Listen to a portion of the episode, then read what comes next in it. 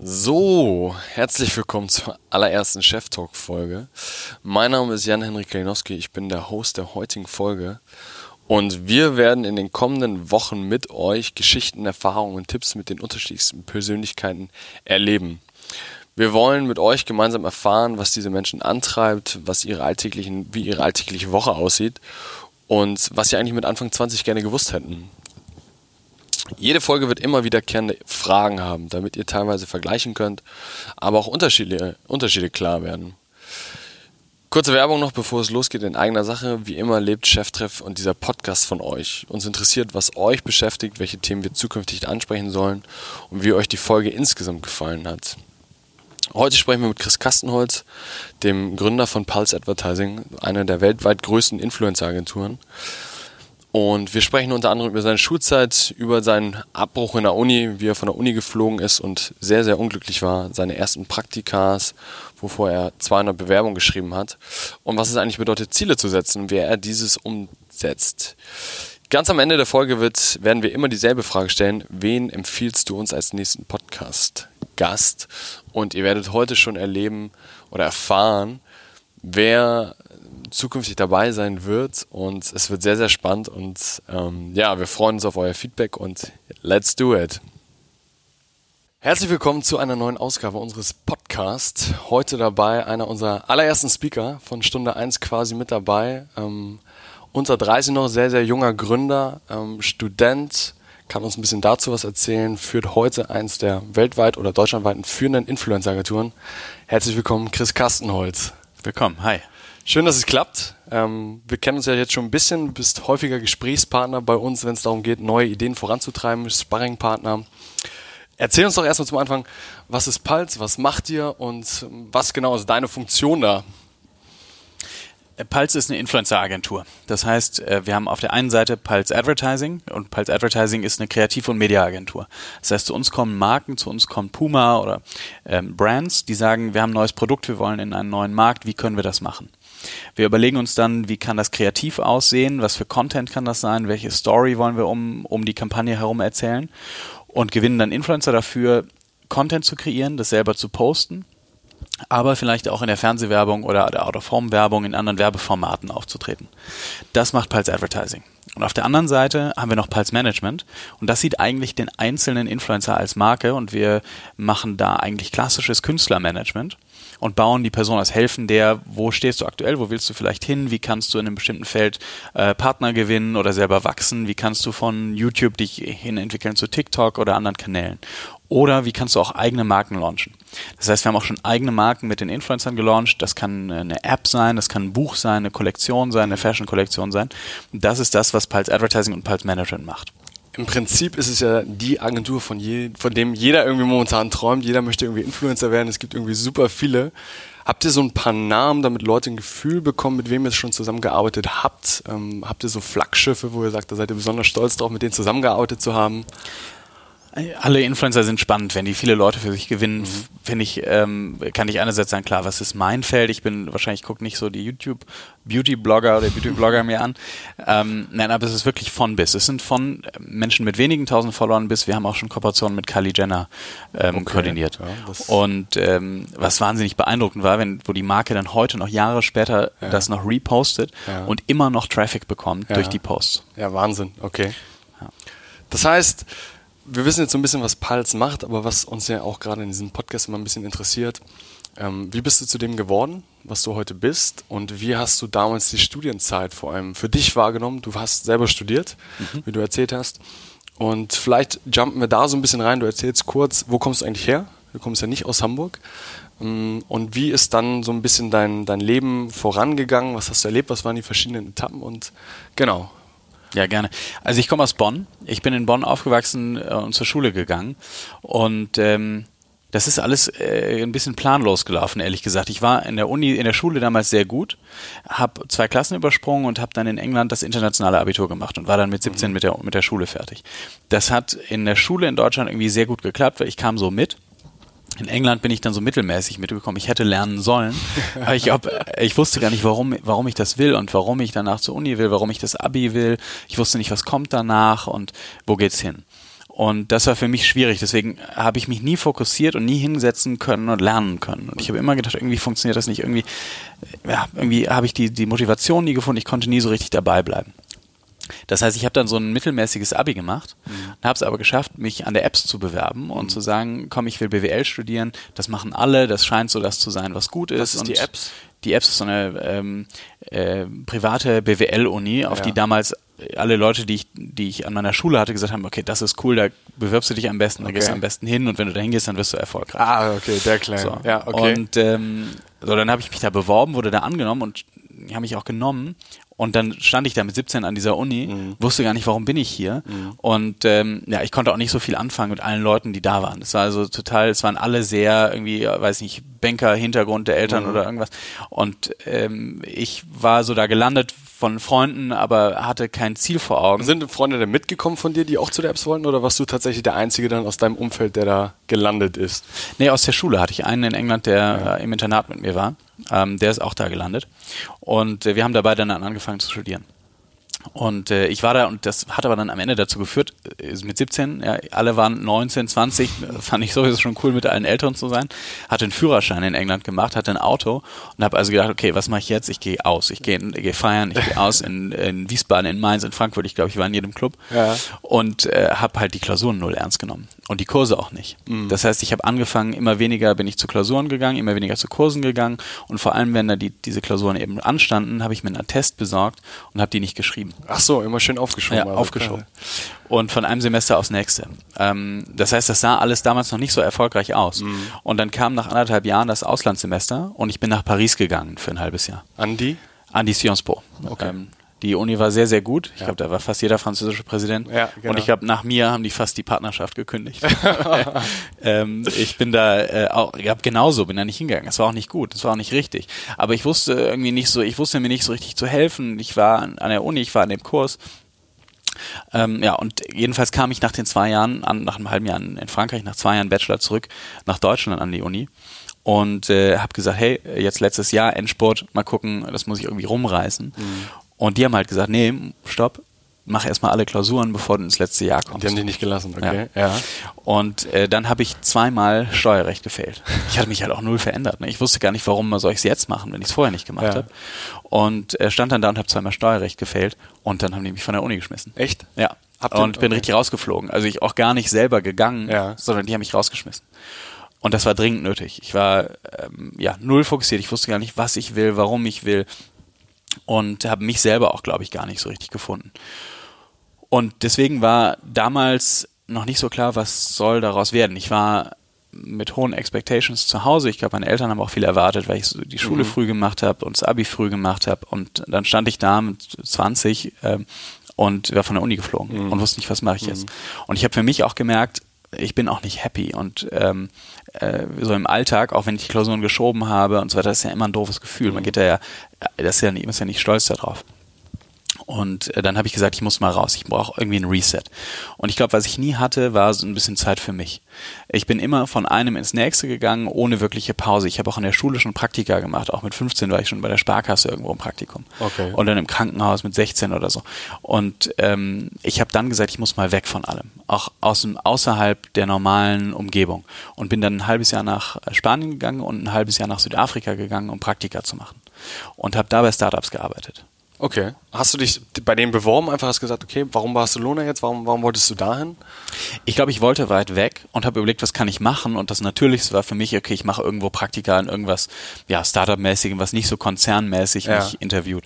Und habe dann online gesucht nach Praktika und das eine war eine deutsche, ähm, deutsche Investoren in Spanien und das andere waren Schweizer Investoren in Südafrika. Und oh, Startups. Startups, ja, ja, okay. genau, die ja. da angefangen haben. Ja. Und das habe ich online gefunden, mich beworben, die haben mich genommen und dann bin ich dahin. Und ich glaube, das war das Beste, weil das hat einerseits hatte ich Zeit für mich, zu mhm. überlegen, mich mal so ein Reset zu haben, habe aufgehört, zu viel auszugehen, habe angefangen, Sport zu machen, habe gemerkt, dass mir das eigentlich mega viel Spaß macht, in diesen Startups zu arbeiten und dieses Entrepreneurial, dieses unternehmerische Umfeld zu haben.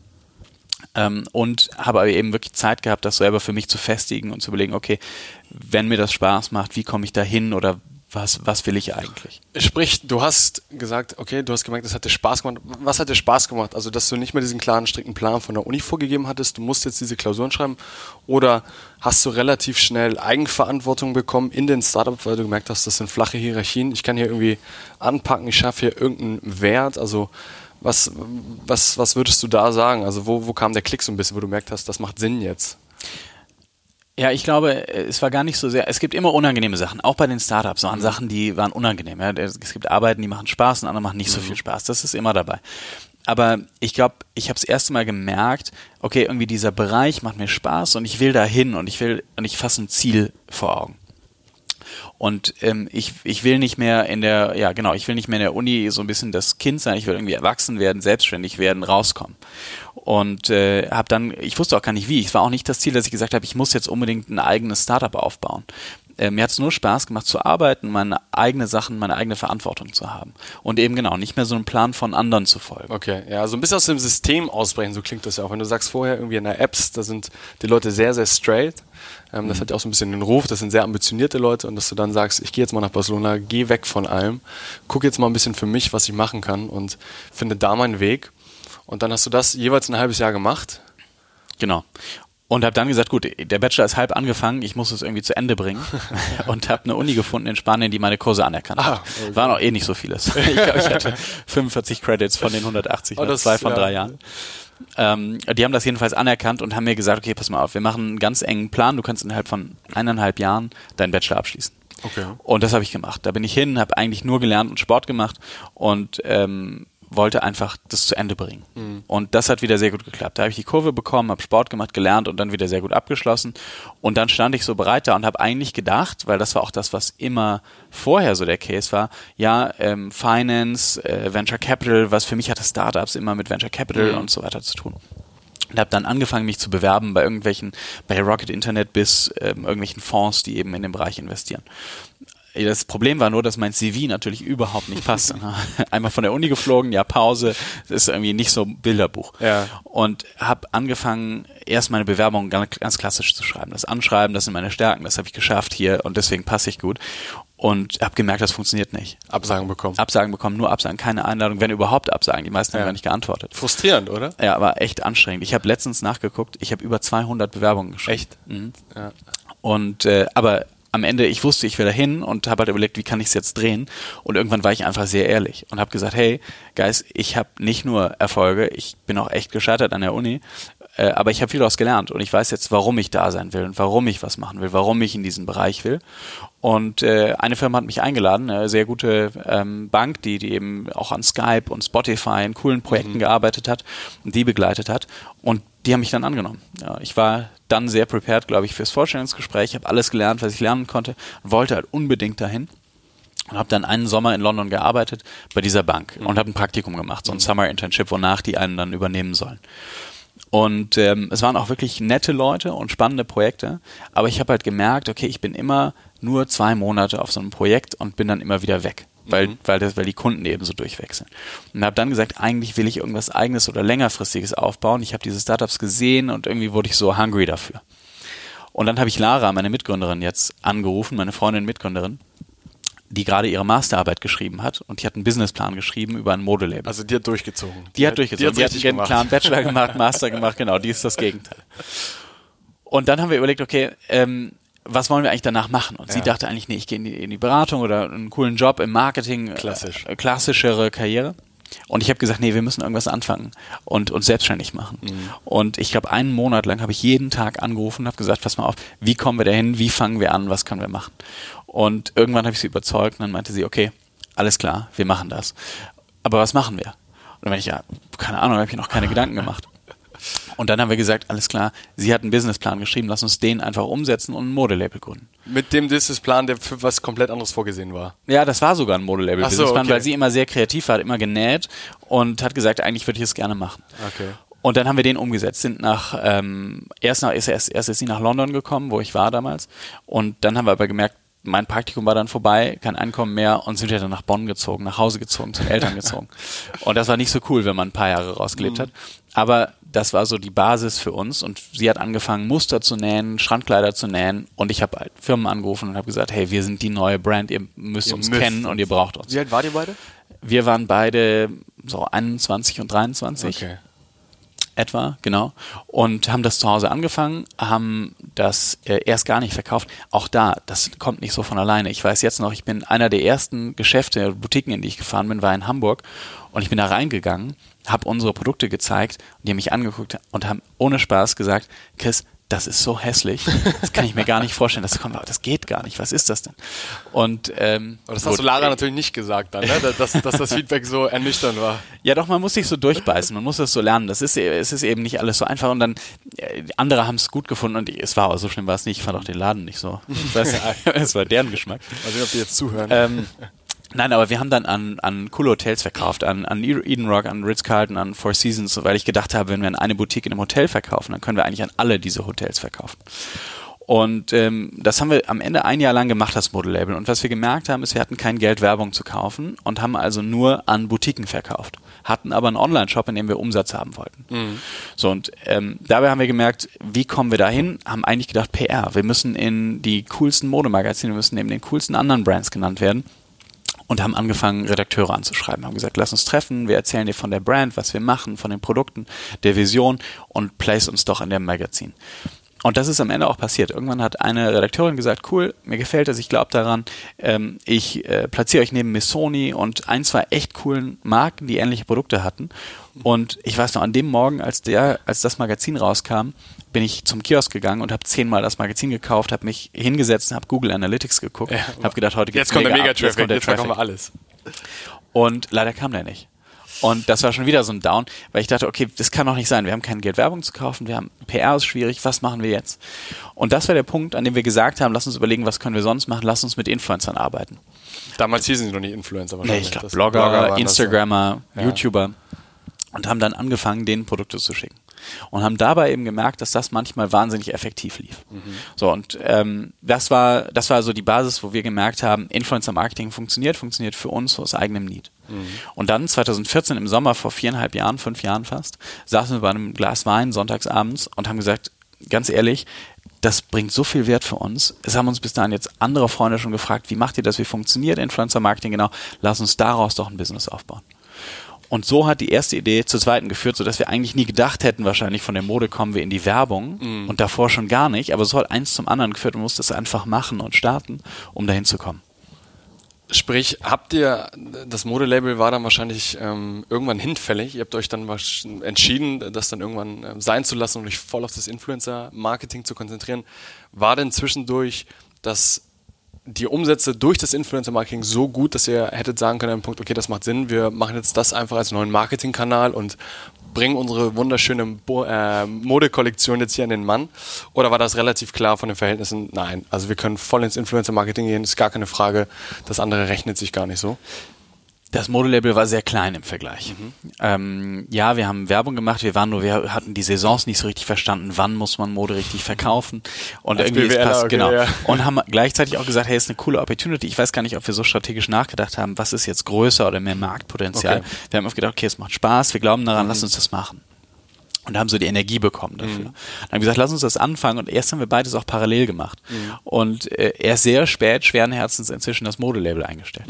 Und ich habe äh, halt, wir haben sonntagsabends wirklich saßen wir beim Glas Wein, haben gesagt, das macht doch Sinn. Und haben dann gesagt, wenn wir das machen, dann müssen wir es jetzt machen. Wenn wir nur darüber reden, dann passiert gar nichts, dann kommen wir nicht. Damals gab es wahrscheinlich noch keinen anderen, der so irgendwie auf dem, auf dem Trichter war, oder? Oder gab es damals schon irgendwo, wo ihr gesagt habt, daran können wir uns orientieren, die, das, bei denen funktioniert das schon?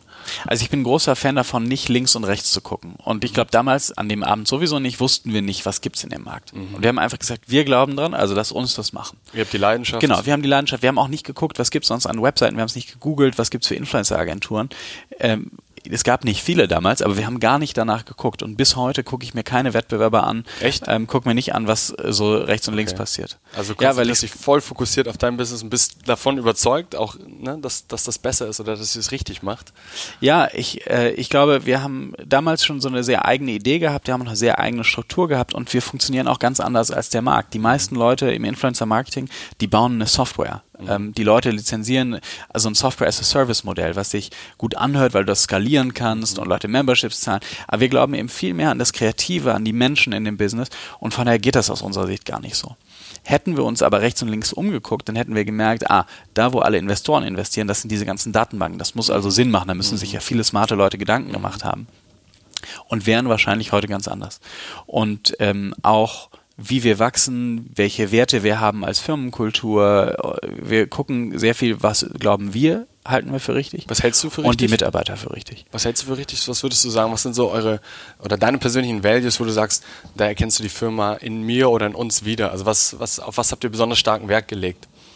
Also wir sind sehr ambitious. Wir gucken, äh, es ist nicht so ein bisschen, wir wollen in einen Markt, wir haben immer sehr groß gedacht. Wir haben sehr groß gesagt, wir wollen diesen Influencer-Markt, diese Industrie für uns gewinnen und kontrollieren und, ähm, und einfach die Besten sein darin auch. Mhm. Also einerseits, wir sind die Stärksten in dem Bereich, aber wir sind auch die Besten in dem Bereich. Das, was wir machen, muss besser funktionieren als das, was andere mhm. machen, weil das ist der Wert. Wir wollen eher nach Wert uns durchsetzen ähm, als durch andere Größen. Und wie wir da hinkommen, ist, wir haben zu einem guten Zeitpunkt damals dann gesagt, okay, komm, wir starten. Und haben dann aber sehr viele gute Menschen für uns gewonnen. Okay. Und ähm, heute lebt Pulse wegen der Menschen. Wir haben, wir sind gar nicht mehr in jeder Kampagne drin, wir sind nicht überall drin, wir versuchen eben die Werte aufzubauen, die Menschen zu stützen, die Strukturen aufzubauen. Mhm.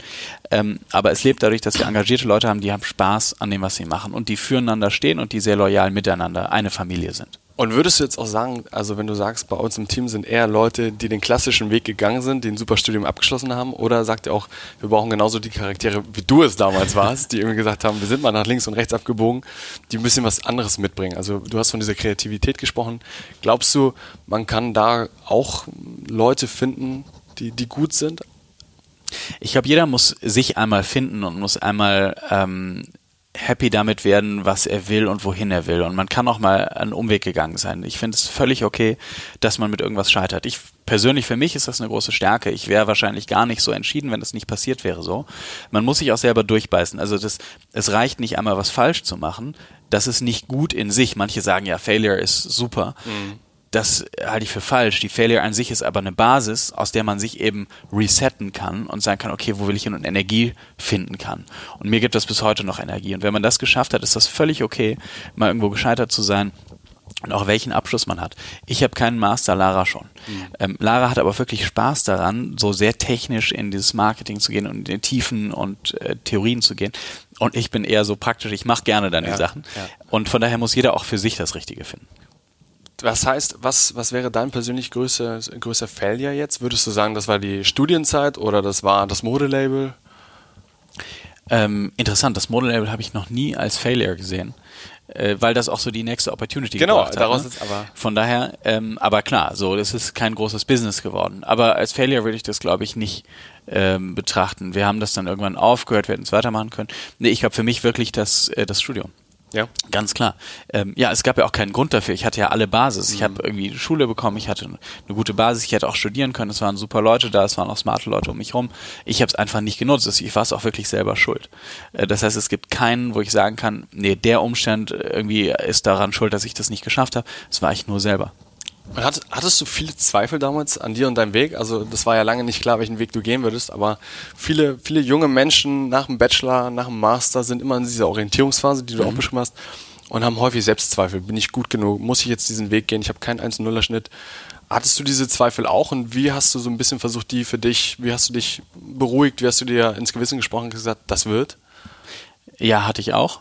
Ähm, ich wusste gar nicht, was dann kommt, weil während es auch nicht gut lief und ob jemand, das muss gar nicht so schlecht laufen, ähm, wusste ich ja nicht, was kommt danach und ich wusste das nicht so richtig einzuordnen und ich wusste nicht, wo bin ich in fünf Jahren, was hätte ich dafür mhm. gegeben, zu wissen, irgendwie so eine Sicherheit zu haben, ah, ich weiß, aber in ein paar Jahren stehe ich gut und alles ist okay. Mhm. Von daher, ich glaube, das ist völlig normal und ich glaube auch zum gewissen Punkt ist das okay und gut und heute denke ich ja auch noch, ich habe keine Sicherheit, wo ich in fünf Jahren bin, dafür mhm. muss ich mich ranhalten und muss hart dafür arbeiten. Ähm, das ist also okay. Man muss, glaube ich, für sich ähm, nur finden, was ist so die Basis, auf dem ich alles mache? Was sind die Sachen, die mir wichtig sind für mich persönlich, sich Zeit für sich selber nehmen und auch an sich selber denken, weil ich glaube, ganz viele denken immer daran, was denken eben andere von mir oder wie mhm. sehen mich andere ja. und ich glaube, wichtiger ist, was halte ich von mir und wo sind meine Stärken. Mhm. Und wenn ich die finde, dann kann ich mich auch darauf konzentrieren und je unterschiedlicher die von anderen sind, desto besser, je mehr unique ich bin, mhm. desto stärker. Und würdest du ich bin, also man hört es viel, dass viele Menschen sagen, konzentriere dich auf deine Stärken, aber ich habe auch schon Stimmen gehört, die sagen, du hast deine Stärken, ja, aber mhm. gleichzeitig konzentriere dich auf deine Schwächen, um die ein bisschen anzuheben, ein bisschen zu verbessern. Da gibt es so zwei Meinungen. Du bist wahrscheinlich eher der Typ, der sagt, mach deine Stärken, finde sie heraus und geh voll rein. Ja, die Frage ist, was das heißt. Wenn ich, äh, ich muss mir sehr bewusst sein, was sind meine Schwächen und muss mich gucken, dass ich, muss ich gucken, dass ich mich darauf konzentriere und versuche, mir sehr bewusst dann zu sein und zu überlegen, okay, wo kann mich aber vielleicht jemand ergänzen eher? In den Wettbewerb will ich eher mit meinen Stärken gehen, mhm. wo ich sage, da bin ich der Bessere, da muss ich zwar auch noch hart arbeiten und trainieren, aber da kann ich mich durchsetzen für mich ist es ähm, jetzt aus unserer Firma, wie ich uns sehe, bin ich ganz froh, dass ich viele Menschen habe, die Sachen besser können als ich, weil dadurch sind wir stärker und das ist eigentlich immer das Ziel. Wenn wir eine neue Position haben, dann suchen wir jemanden, der das besser kann als alle anderen. Ja. Und so ergänzt sich das dann. Aber ich würde eher die Stärken kombinieren okay. ähm, als nach den Schwächen. Und jetzt ein bisschen Retro-Perspektive, das ist eines unserer Signatures. Wir wollen auch immer fragen, unseren Gesprächspartner oder Gesprächspartnerin, wer waren die drei wichtigsten Personen in deinem Leben bezogen auf deinen Werdegang? Viele haben Idole und ähm, Sportler oder ähm, Sänger oder Stars, ich habe immer gerne Biografien gelesen oder Autobiografien gelesen und lese mir die von Arnold Schwarzenegger über Mike Tyson oder Muhammad ah, okay. Ali und versuche so sehr unique ausstehende Charaktere zu finden, die auch vielleicht schwierige Phasen haben, durch die sie sich mhm. gebissen mhm. haben. Und das hat einen großen Einfluss auf mich immer gehabt. Leute, die so gegen eben die Erwartungen und wenn man immer zurückgeht, wie du auch sagst, nachher ist immer leichter, das alles nachzuvollziehen, den Werdegang zu sehen. Mhm. Aber wenn man in den Situationen sieht, wie haben die Leute gedacht, was müssen die auch an Schwierigkeiten gehabt haben, ich glaube, Mohammed Ali war mal im Gefängnis dafür, dass er den Krieg oder stand vor dem Gefängnis dafür, dass er eben nicht in den Krieg ziehen wollte. Und äh, da wurde ihm die Boxlizenz entzogen und er durfte nicht mehr boxen. Also und das war bevor er so groß ja, wurde. Ja. Sich aus diesen Situationen nachzuvollziehen, Energie zu ziehen, hat mir sehr sehr viel immer gegeben. Andererseits ergänzt mich Lara als Mitgründerin wahnsinnig. Ähm, ich hoffe beidseitig, ja. aber ich glaube, das Fragen funktioniert sehr harmonisch. Ja. Ähm, und ähm, das sind so die zwei Sachen und ich glaube, ich selber mache sehr, sehr viel mit mir aus und ich glaube, das ist auch sehr wichtig gewesen, in diesen Phasen eben auch mit mir alleine zu sein. Mhm. Ähm, und Kannst du gut mit dir alleine sein? Also verbringst du gerne am Wochenende nur mit dir in Ruhe oder bist du ein Mensch, der, der viele Menschen um sich rum braucht? Nee, ich kann auch sehr gut Zeit alleine verbringen. Mhm. Was machst du dann in der Zeit am liebsten? Ähm, ich habe kaum Hobbys. Das ist das größte Problem. ich, ähm, aber ich kann, äh, ich mache gerne Sport. Ich, also äh, ich, äh, das muss gar nicht sein. Ich kann spazieren gehen, ich kann Sport machen, ähm, ich kann auch lesen. Ähm, aber das ist so die Balance wahrscheinlich zwischen allem. Sonst bin ich generell mit meist mit vielen Menschen und das macht auch wahnsinnig Spaß. Mhm. Also vielleicht ist es einfach die Balance zwischen allem. Mhm. Ja, das kann ich verstehen. Ich bin auch ein Mensch, der gerne für sich mal ein paar Gedanken schweifen lässt und das mit sich, mit sich selber auseinandersetzt. Ähm, Dann kommen wir auch so ein bisschen zu dem Thema, Chris. Wie sieht deine Woche aus? Wie sieht ein normaler Arbeitstag bei dir aus? Viele Leute fragen sich, was macht eigentlich ein Geschäftsführer? Also bist du die ganze Woche am Koordinieren? Wer dich fleißig bei Instagram verfolgt, siehst, dass du in London, New York und morgens um fünf beim Sport bist. Also wie sieht die Woche eines Chris Kastenholz aus? Ähm, ganz unterschiedlich. Ich, dadurch, dass wir jetzt inzwischen fünf Büros haben, bin ich relativ viel unterwegs. Ich Wo versuche, überall? wir haben in Hamburg damals angefangen, dann haben wir New York gegründet, mhm. dann kam Mailand, ähm, dann London und jetzt LA. Das heißt, das sind auch neun Stunden Zeitverschiebung. ja. Das heißt, ähm, ich bin, ähm, Hamburg ist so die Basis. Ich wohne in Hamburg. Mhm. Ähm, hier ist meine Wohnung. Dann fahre ich ähm, manchmal tageweise nach London, weil das sehr gut geht ähm, morgens eine Stunde zu gewinnen. Du fliegst, ich nehme gerne immer den ersten Flieger, und fliegst um sieben ab, bis um acht Uhr landest du und bis um neun Uhr im Büro. Mhm. Ähm, kannst du einen Tag haben. Also ich versuche in jedem Büro mindestens einmal im Monat zu sein. Was machst du dann da? Also warum glaubst du, dass du da sein musst? Warum kann, könntest du es nicht von Hamburg aus steuern? Musst du mit den Leuten sprechen? Was gibt es zu koordinieren? Es gibt, es geht mir mehr um die Menschen. Okay. Ähm, früher habe ich mir macht Sales echt Spaß. Also ich hab, bin echt gerne bei Kunden, plan mit denen Strategie, überlege Strategien und ähm, arbeite mit denen. Das äh, würde ich sagen ist auch eine meiner Stärken gewesen. Wahnsinnig viel Kaltakquise und Leute ähm, Kontakte. Du bist in die Modeboutique reingelaufen, hast es da waghalsig ja. vorgestellt. Daran gelernt, ja eben. Und ähm, Äh, das heißt, ja, Sales macht mir wahnsinnig Spaß, auch bei Kunden zu sein, aber im Moment geht es noch viel mehr darum, die Menschen und zu sagen, was, was sind wir als Marke, wofür stehen wir, warum sind Menschen hier? Weil auch die Menschen, die bei uns arbeiten, ich glaube, denen ist es gar nicht so wichtig, manchmal nur wirtschaftlich zu denken, sondern vielmehr, wofür steht Pulse, welche Werte vertreten wir, was wollen wir, was machen wir, welche Werbekampagnen machen wir vielleicht auch nicht zum Beispiel. Und ähm, mich um die zu kümmern und zu, zu hören, was ähm, einfach auch zu hören, was, was sind die Gedanken der Leute und wie können wir die aufnehmen und was können wir verbessern. Also sehr viel der Veränderung kommt auch von den Teams und von den Menschen. Mhm. Sprich, kann ich mir deine Woche vorstellen, es sind sehr viele Meetings oder jumpst du auch einfach mal in so ein Büro rein und sagst, hey, what's going on? Wie ja, war die Woche bei euch? Ähm, ich, also mein Tagesablauf, äh, so ganz allgemein für mich, unabhängig von der Arbeit, ich stehe, ich habe ähm, Sport nach morgens, auf morgens gelegt. Mhm. Ähm, ich stehe gerne früh auf und mache morgens Sport und habe das so für mich erledigt und das ist auch so meine Zeit für mich alleine. Gehst du klassisch pumpen, gehst du laufen? Äh, beides, ja. Ich gehe, früher bin ich sehr viel einfach nur pumpen gegangen. Mhm. Jetzt gehe ich auch gern laufen oder mache so Kurse und bin eine Stunde einfach in so einem High-Intensity-Kurs und muss Po nicht denken. Und, dann, okay, ja. und äh, das mache ich morgens. Ähm, mir ist auch wichtig, dass ich ausgeschlafen bin. Also ich bin keiner. Äh, ich versuche sieben Stunden zu schlafen. Ja. Mindestens. Ich schlafe auch gerne acht. War das früher auch so, als ihr gestartet seid, oder habt ihr da deutlich weniger das gesagt? Äh, unstrukturiert. Äh, wann ist immer noch so, ist ja. auch jetzt noch anders durch die Zeitzonen und Verschiebung, aber es ist wichtig, sich auch diese Ruhezeiten zu nehmen. Als ich in der Uni war, da haben immer alle gesagt, äh, je, je kürzer du schläfst, desto cooler bist du. Mhm. Das ist Quatsch. Ja, Work hard, play hard ist ja, immer so ein genau. bisschen das Motto da, ne? Ja, genau.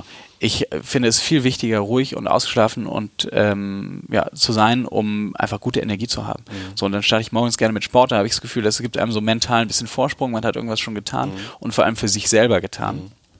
Und danach ähm, gehe ich ins Büro. So, und dann habe ich normalerweise so einen 8 bis 8 Tag wahrscheinlich standardmäßig, mache auch vorher oder nachher E-Mails und auch telefoniere, aber wo ich so im Office bin.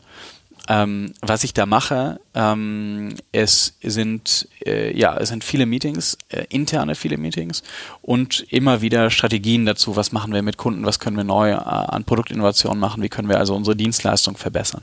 Und dann sind es wirklich viele auch inzwischen Präsentationen, Veranstaltungen, Talks, äh, wo man sich mit anderen Leuten austauscht in der Industrie, was natürlich einerseits für, für Kundengewinnung spannend ist und einfach diese Industrie voranzutreiben mhm. und andererseits natürlich auch so die Präsenz ist, die wir zu möglichen neuen Mitarbeitern haben, weil wir sehr aktiv einstellen. Mhm.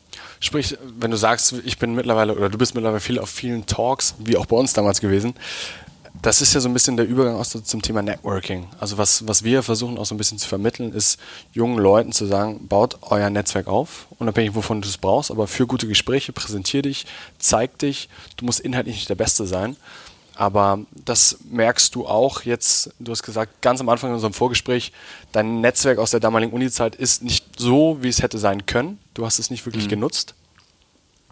Es muss ernst sein. Mhm. Es gibt viele Menschen, die schreiben einem äh, so, hey, wie geht's dir? Und mhm. es ist so ein bisschen flach. Ich glaube, wenn man interessiert ist, dann muss man ehrlich interessiert mhm. sein. Und dann ist es gut. Aber man kann von allen Menschen was lernen. Mhm. Und ähm, wenn man genuine ist, wenn man ehrlich ist in dem, was einen interessiert und mit den Menschen in Touch bleibt, ich glaube, mhm. das gibt einem selber was. Es interessiert vielleicht auch die Menschen andersrum und es ist ein Austausch. Und das kann wahnsinnig viel helfen mit der Zeit. Dann weiß man immer, wen kann ich mal anrufen für das Thema oder wer kann mir hier mal helfen. Aber auch aktiv helfen, mhm. weil ja, äh, ich gebe auch gerne, äh, versuche auch, so, wo ich kann, andersrum zu geben, weil äh, das ist ja nicht einseitig. Ne? Ja, es ist immer ein Geben und Nehmen. Das stimmt. Ähm, Jetzt wissen wir so ein bisschen, wie deine Woche aussieht, dass du viele Meetings hast, dass du morgens gerne früh aufstehst. Jetzt stellen, stellen wir uns die Frage, du bist jetzt 28, Chris. Ähm, letztes Jahr, kurz nach unserem ersten Event, wurdest du Top 30 under 30 von Forbes gekürt im Bereich Marketing und Communication, glaube mhm. ich, ja. Was sind da noch für Ziele? Also mit 28 im Büro in New York, in Mailand, in London, in Hamburg, 75 Mitarbeiter. Ja viele Leute sagen, ja, that's it. Also mit 30 höre ich auf und jetzt ähm, Ibiza, eine schöne Finca und das war's. Ja, viele wollen denken so Firmenverkauf oder solche Sachen, genau. das sind die Ziele normalerweise, ne? In Berlin, mhm. wenn man so Startups fragt. Das ist bei uns gar nicht so. Ähm, wir machen das, weil wir, wir haben nie gesagt, wir bauen jetzt ein Startup auf, weil wir dann Investoren kriegen und das dann verkaufen. Mhm. Wir haben auch keine Investoren mhm. bis heute. Das heißt, wir haben auch keinen, der sagt, äh, ihr bitte jetzt schnell und wir brauchen die nächsten Investoren, nächste Runde und klar, wir wollen wachsen, wir wollen gewinnen im Markt. Mhm. Ähm, das ist keine Frage. Ähm, tun wir auch, da arbeiten wir auch hart dran. Aber ich habe keine andere Sache. Ich brenne im Moment nicht für was anderes. Ich habe nichts, wo ich sage, hm, das würde ich eigentlich viel lieber machen. Mir macht es wahnsinnig Spaß. Und vor allem, was sich, äh, was spannend ist, mein Job ist alles halbe Jahr ein anderer die Firma wird größer, wir haben mehr Büros, wir haben eine bessere Struktur, wir sind breiter aufgestellt, mehr Menschen mit immer wieder neuen Aufgaben und Herausforderungen. Und damit bleibt das, was wir machen, wahnsinnig spannend. Das heißt, das konkrete Ziel erstmal ist, diese Branche weiter so zu bewegen, wie wir das im Moment tun, weil ich glaube, keiner hat mehr Lust auf, auf unterbrochen zu werden von traditioneller Werbung mhm. und dieses Vertrauen in die Marken selber wird immer schwieriger. Das heißt, Influencer oder Testimonials werden immer wichtiger. Das ist ja auch keine neue Erfindung, das ist ein langer Trend. Mhm und das in viele Märkte zu bringen. Und ähm, ich versuche auch noch zu reisen in andere Märkte. Wir haben ein Team für Asien-Pazifik, für China. Da zum Beispiel viel von zu lernen. Warum funktioniert der Markt so gut? Warum funktioniert Social Media dann noch stärker? Äh, was können wir daraus lernen? Was können wir von den Menschen lernen? Und was kann ich auch von den ganzen Kulturen lernen, in denen wir sind? Mhm. Wo glaubst du, spannendes Thema Kulturen, wo glaubst du liegt der Unterschied zwischen jetzt mal der Vergleich zwischen dem New Yorker Office und dem Hamburger Office zur Mentalität. Was könnten, was könnte das Team oder allgemein wir als Gesellschaft so ein bisschen von den Amerikanern lernen, aber genauso andersrum?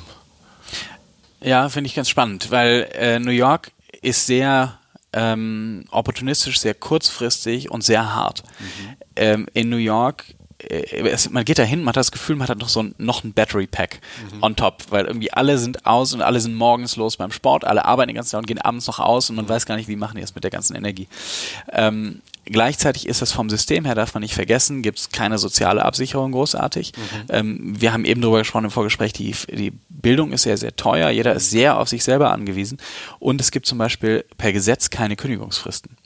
Das heißt, wenn man, manchmal hört man ja, hm, da kann man so viel Urlaub nehmen, wie man mhm. will. Das liegt daran, ja, es liegt daran, dass es keine Arbeitssicherheit gibt. Ja. Das heißt, jeder ist sehr vom System her auf sich selber fokussiert und damit auch sehr kurzfristig fokussiert, weil wenig planbar alles ist. Ähm, und das führt aber dazu, dass Leute sehr pragmatisch sind. Das heißt, du kannst sehr schnell manchmal Deals machen, weil du, weil du sagst, okay, was ist unsere Mission? Lass uns überlegen, wie wir die umsetzen können und dann machst du es einfach. Und das beeindruckt mich, wie schnell in USA Business passiert, wie schnell Deals passieren und wir im Vergleich manchmal in Deutschland monatelang in Verträgen verhandeln. In USAs Geschäft schon ist dann bis dahin schon durch oder gescheitert. Mhm. Also und dann kann man eben das nächste machen. Gleichzeitig diese Sorgfalt oder die Ernsthaftigkeit, die wir hier haben, ist, glaube ich, sehr nachhaltig. Ne? Eben zu sagen, ähm, längerfristig zu denken und sich auch zu kümmern und ähm, Bildung und so weiter finde ich wahnsinnig wichtig. Ähm, und ich glaube, dass ist äh, so ein Mittelding zwischen beiden wahrscheinlich gut ist. Also ich versuche das Beste aus beiden Welten zu nehmen. Mhm. Und Deutsche sind oft sehr zuverlässig. Ja. Äh, es ist zwar sehr nett, wenn mir jemand sagt, great, let's, let's have lunch, uh, totally. Mhm. Ähm, aber in Deutschland sagt man das vielleicht nur halb, halb so viele Leute. Ja. Ähm, aber dann machen wir es auch wirklich. Okay. Oder es ist wirklich so, ähm, es ist einfach, ja, es ist eine andere Art der, der Kommunikation. Und USA und Deutschland sind deutlich unterschiedlicher, als man es vielleicht erwartet hätte. Okay. Jetzt sind wir so ein bisschen bei den Trends angekommen. Du hast gesagt, so wie, wie sich eure Branche so ein bisschen weiterentwickeln wird. Wir haben den Vergleich ein bisschen USA, Deutschland gezogen. Für mich stellt sich jetzt noch so ein bisschen die Frage, wenn du jetzt nochmal studieren müsstest oder könntest oder dürftest, mhm. erstmal Bachelorstudium, würdest du heute dasselbe nochmal studieren? Würdest du dieselbe Uni nehmen? Wenn nein, was würde dich interessieren? Wo sagst du, das sind spannende Themenfelder?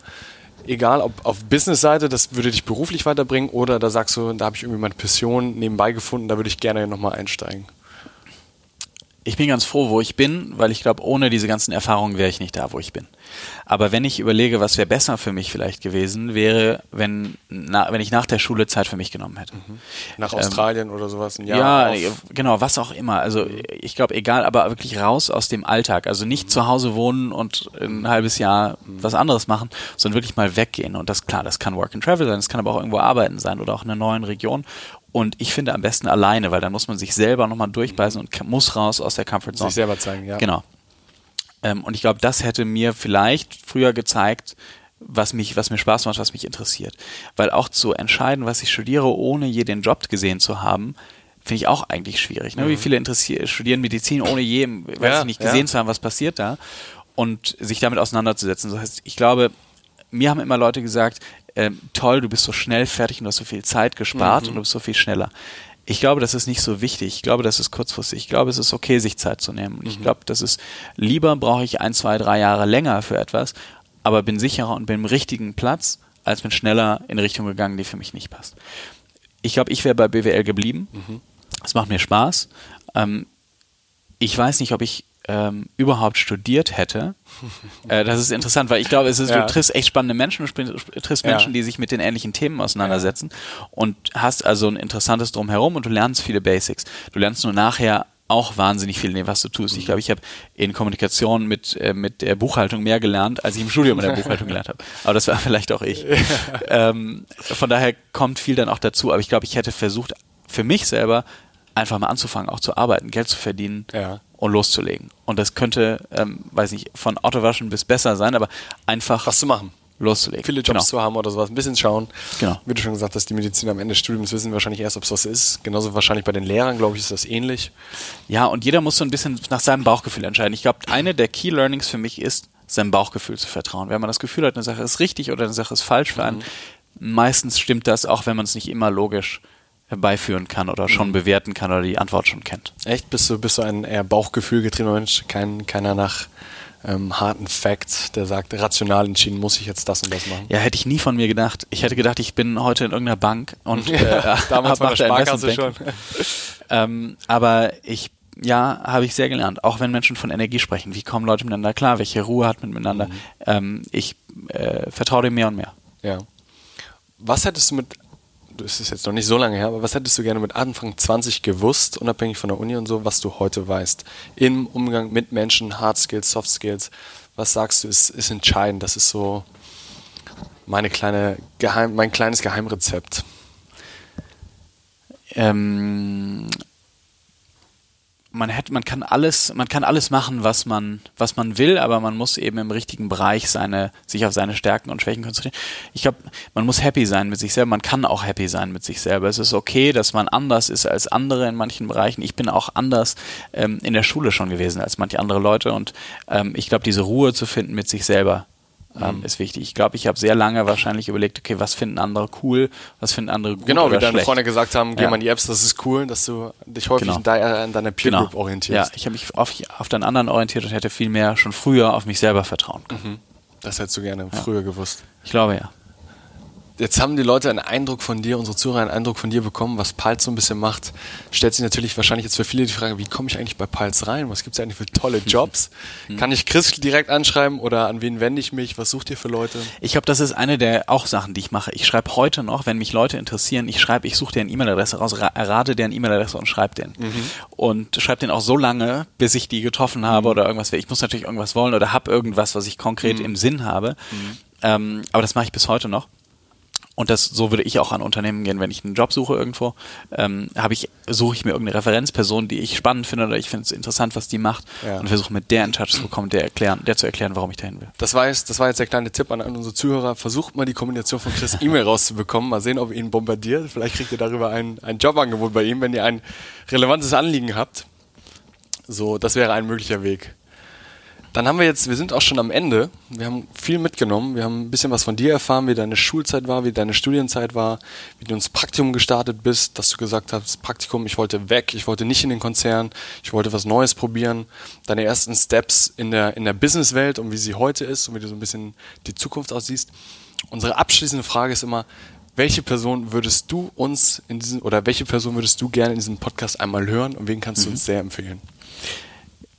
Ich habe lange darüber nachgedacht. Wen ich spannend finde, wäre Paul Ripke. Ähm, der hat selber seinen Podcast und das ist ganz spannend, aber das ist ein Hamburger, der ein Kreativer ist, ein Fotograf, der aber auch so alles möglich gemacht hat. Der hat auch sein, sein Fotobuch gemacht über die WM damals. Das war mhm. das, glaube ich, erfolgreichste Fotobuch jemals in Deutschland. Und er sagt selber, er ist kein guter Fotograf. Ja. ja. Äh, weiß nicht, ob das äh, so stimmt.